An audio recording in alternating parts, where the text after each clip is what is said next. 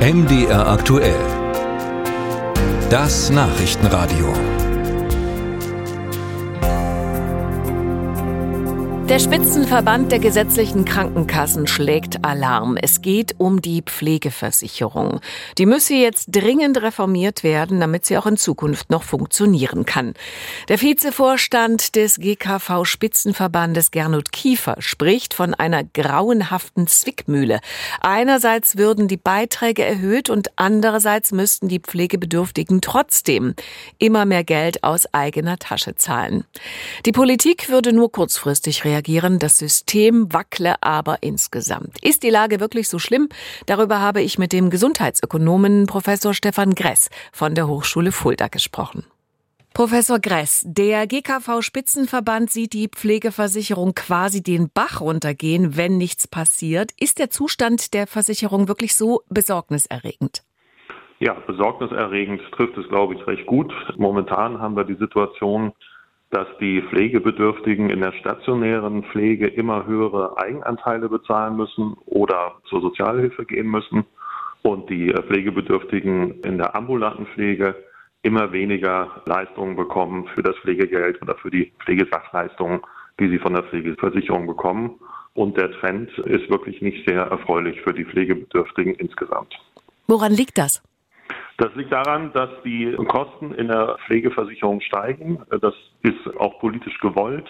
Äh, die Pflegekräfte sollen besser bezahlt werden und es soll mehr Pflegekräfte geben, die Pflege erbringen für die Pflegebedürftigen. Das sind beides wichtige politische Ziele, die ich auch teile. Aber die kosten Geld. Und die Systematik in der Pflegeversicherung war bisher immer so, wenn die Kosten steigen, dann müssen das die Pflegebedürftigen erstmal bezahlen und irgendwann später, wenn überhaupt, zieht dann die Pflegeversicherung in ihren Leistungssätzen nach. Also das ist so ein Konstruktionsfehler in der Pflegeversicherung, der bisher nicht behoben wurde.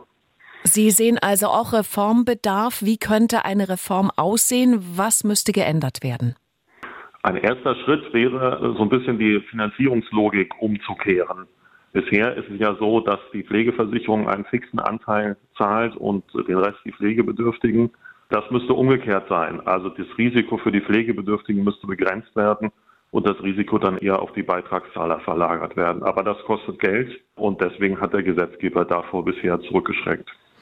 Das heißt, Sie sehen es nicht als problematisch an, wenn die Beiträge zur Pflegeversicherung immer mehr steigen würden?